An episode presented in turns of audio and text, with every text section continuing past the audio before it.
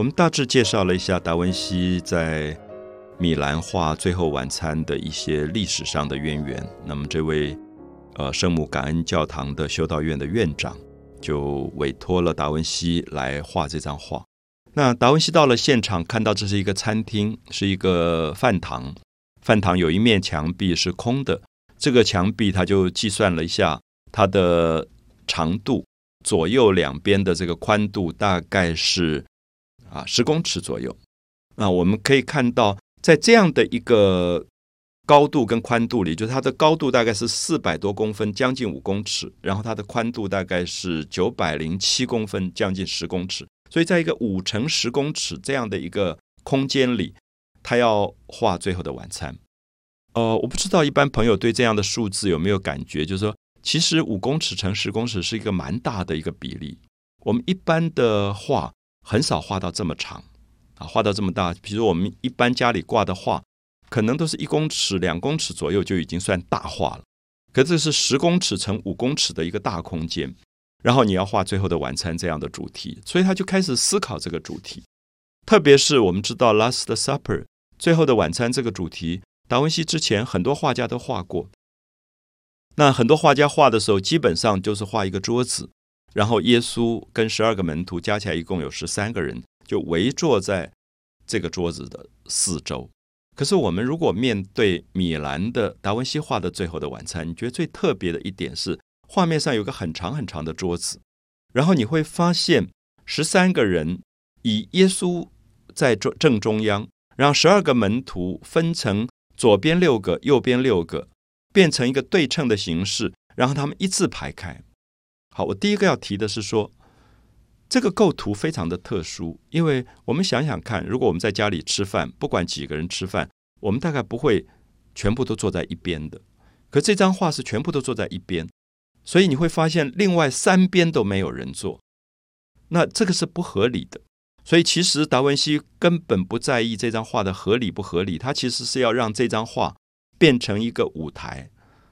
所以我们就会发现，如果用舞台的角度来看，这十三个人这个最后的晚餐等于是一个历史上的表演。他们是在一个舞台的空间里。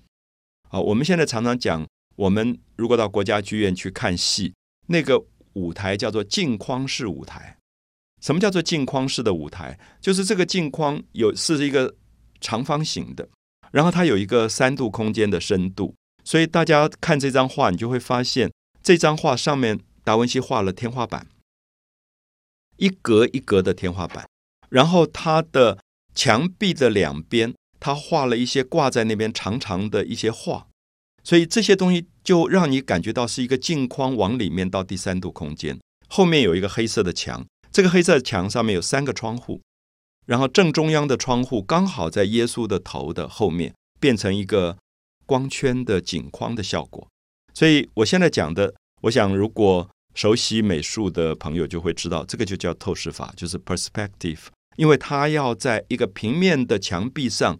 构成一个假的三度空间，往深度下去。所以，其实这张画被认为是运用数学比例运用到最好的一张伟大的作品。因为天花板上所有的格子，墙壁上所有画的格子，甚至是桌布底下的架子，还有门徒的脚，全部可以拉出。一个 focus 的线就是焦点的线，这个焦点的消失的正中央都在耶稣的头部。所以我的意思说，如果我们熟悉什么叫做透视法，透视法就是说我在画面上要隐藏很多很多的透视线，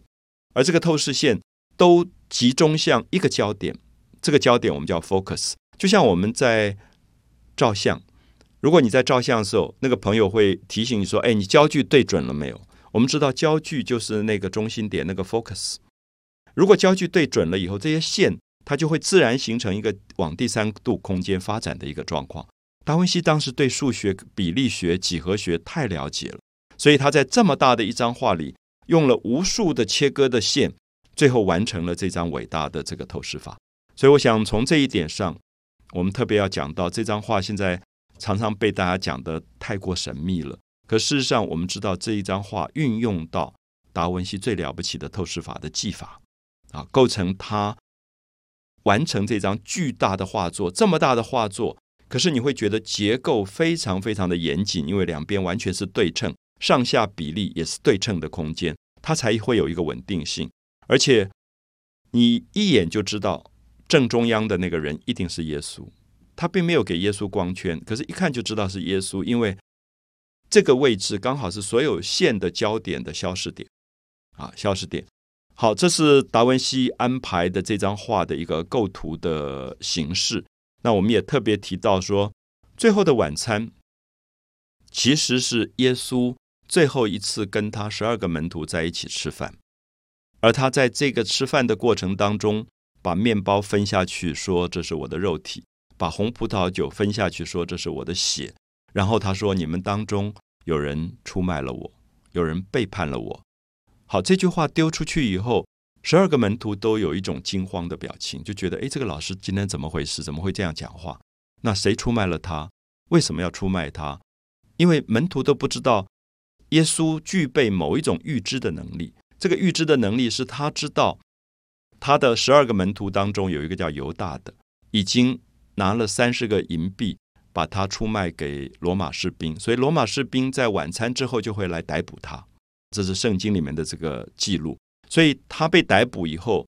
他自己已经预知他会被钉在十字架上死亡。可是我们知道，如果耶稣真的具备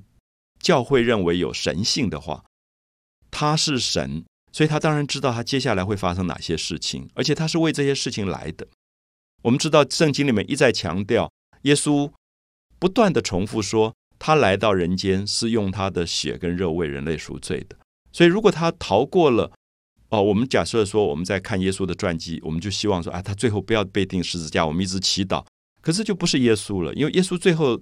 当然是钉十字架，因为他自己来就是为了这个目的的。所以，因此我们可以说，他其实是一个预知死亡的事件，他预知他要被逮捕，他预知他要钉十字架。所以，我觉得这张画达文西处理的不只是一个宗教的题材，他其实在处理死亡的题材。他想说。如果我们每一个人都知道，我们后面等着我们的其实都是死亡，我们没有一个人有可能逃过死亡。那我们在面对死亡的时候，我们会有什么样的表情？所以这个时候用这样的角度再来看这张画，十三个人的表情就会变成非常有趣的一个对比。